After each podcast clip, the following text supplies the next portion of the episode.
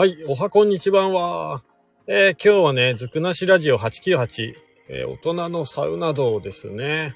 で、こちらライブ放送でお届けしております。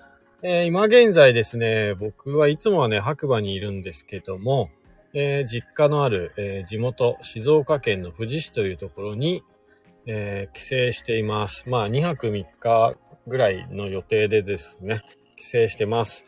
で、昨日ね、早速、えー富士市についてですね、サウナ行きたいのアプリで検索して、えー富士山天然水サウナ、えー高野湯さんの方にね、お邪魔してきたんですけれども、いや、こちらがね、やばい。本当に。なんかサウナが3種類あっていう、まあ、口コミというか触れ込みで、情報、前情報入れてあったんですけど、まあ、1個は普通のね、えーストロングスタイルのドライサウナです。で、こちら王様の椅子っていうね、えーっと、自分でさらに一段高くして座れるっていう椅子が、えーあって、だから昨日はね、そのドライサウナの中では、一番上の段の、そこにさらにその椅子を置いて、でさらに上を狙ってね、サウナ楽しませていただきました。結構ね、まあそんなに思ってるよりは暑くなかったですね。はい。で、その後、何があったんだっけ？あ、スチームサウナね。こちらはね、まあ普通の、入りやすい温度帯のね、いくらでも入っていられるような感じのスチームサウナになってまして。で、もう一個、えー灼熱のサウナ。初心者の方はお断り、みたいなね、注意書きが書いてあるサウナがあって、こちらが、高温高湿度のサウナって書いてあったんですけど、いやー、もうね、予想を超える暑さと蒸気の量。久しぶりにちょっとビビりましたね。で、最初入った時もう中が真っ白すぎて見えなくて、まずつまずき、あ、でなんか椅子みたいのがあるっつって、座ろうと思ったんですけど、座るまでの間にそのわずかな数秒でもうね、息苦しくなっちゃって、顔はもう至るところ熱いわって感じで、鼻から吸えなかったんで、まああの、口から吸ってたんですけど、それでも口からもね、普通の量の酸素は吸えないから、まあタオル当てたり口当てたりして、まあなんとか椅子に座ったんですけど、いやもうね、乳首が取れるぐらい熱かったんですよ。なんか、出てる指先とかも熱くて。で、これは普通に座ってられないと思って、最終ね、床に座りましたからね。床に座ってもね、ほんと暑くて、やばかった。で、出るときに、えー、扉が押したんですけど、開かないっていう状況が一瞬あって、そこでまたパニクりましたね。想像一瞬でしちゃいましたもん。ここに閉じ込められたら俺死ぬって思って。はい。ただたまたま見えなかったね、ドアノブじゃない方のドアを押してて、側を押してて、開かなくて、まあドアノブの方を押したら出られたんで無事、まあ良かったんですけど、いや、ちょっとパニックになりますよね、あの状況で閉じ込められるかと思ったらね。いや、怖かったな。ぁそして暑かったな。ぁただね、その、富士山天然水のサウナって書いてあって、そう、水風呂がなんと天、富士山の伏流水を使った、えー水風呂ということで、もうなんか、今まで入った水風呂もなんかあの、富山の方のね、立山の水も良かったんですけど、まあ富士山の水もですね、なんかこう、水風呂に足入れて入っていくときに、こう何の引っかかりもなくこう沈んでいけるっていう、抵抗がほぼ何もないっていう、すごいスムーズに入れて、めちゃめちゃ気持ちよかったです、水風呂。はい。で、外に、まあ露天風呂があって、そこにも水風呂があるって書いてあって、で、水風呂がね、全部で3つあったんですけど、えー、っと、今が中にある水風呂ね。富士山の伏流水を使った天然水の水風呂。これがもう最高だったんです。で、もう一個浴室の浴場の中にあるのが、え緑茶100%。茶葉だけを使用した緑茶風呂っていうのが20度ぐらいかな。こちらはね、もうほんとちょっとぬるいお風呂みたいな感じで、ずっと入ってられる感じのお風呂、水風呂。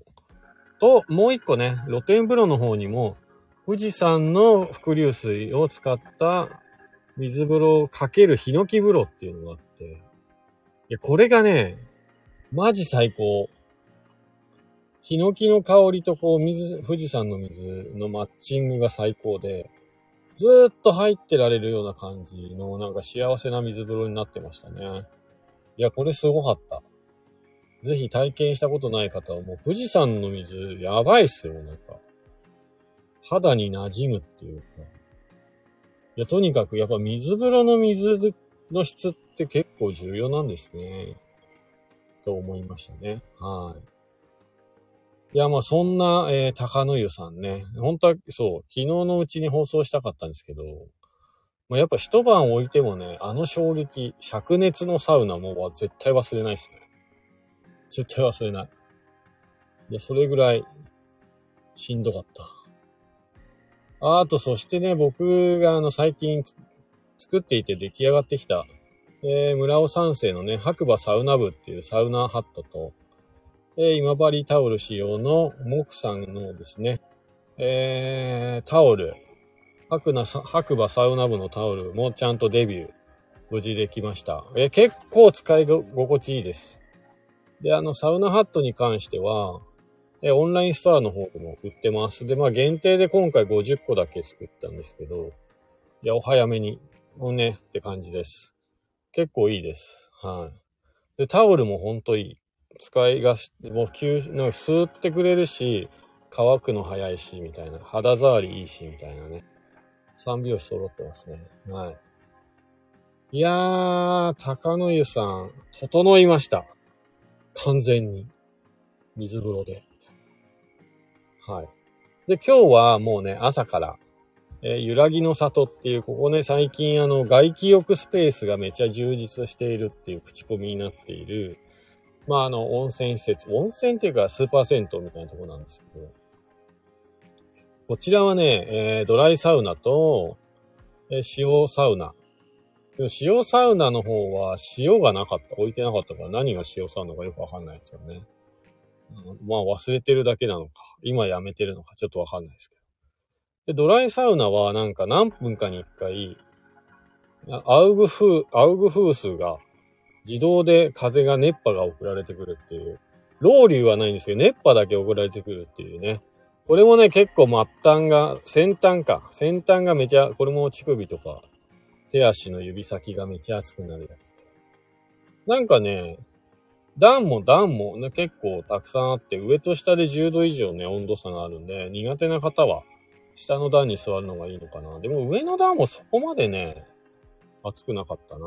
うんただ、ここの特徴は確かに外気浴スペースめっちゃ充実してる。チェアもいっぱいあるし、インフィニティもめっちゃいっぱいあるし、あと畳で寝れるところもあるし、あと人工芝が引いてあって寝れるところもあって、結構バリエーションが豊富ですね。うん。で、なんだろう。で、水風呂が、なんか毎日早朝9時からやってて、9時からの30分間だけはさらにマイナス3度にしてくれてるらしいです、水風呂。ただでさえね、ここの水風呂冷たくて。いや、ここ最近入った水風呂の中で一番痛かったかな、冷たくて。それがさらに3度マイナスってなると、結構なマイナスっていうか、結構な冷たさになると思います。そう、だから揺らぎの里は外気スペースと、水風呂が特徴なんですかね。やばい、暑い。サウナだ、これ。そうそうそう、そんな感じで。えー、揺らぎの里もすごい良かったですね。うん。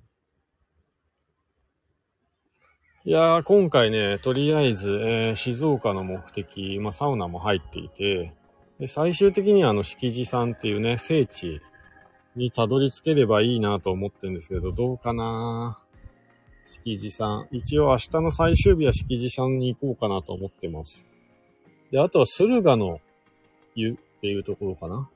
あの、海沿い、駿河湾沿いにあるところが、えっ、ー、と、なんか海を眺めながら外気浴ができるっていう触れ込みなので、まあ、そちらもちょっと機会があれば狙っていきたいなと思うんですけど、結構お値段がね、日帰りで1980円っていうお値段なんで、ハードル高めなんですよね。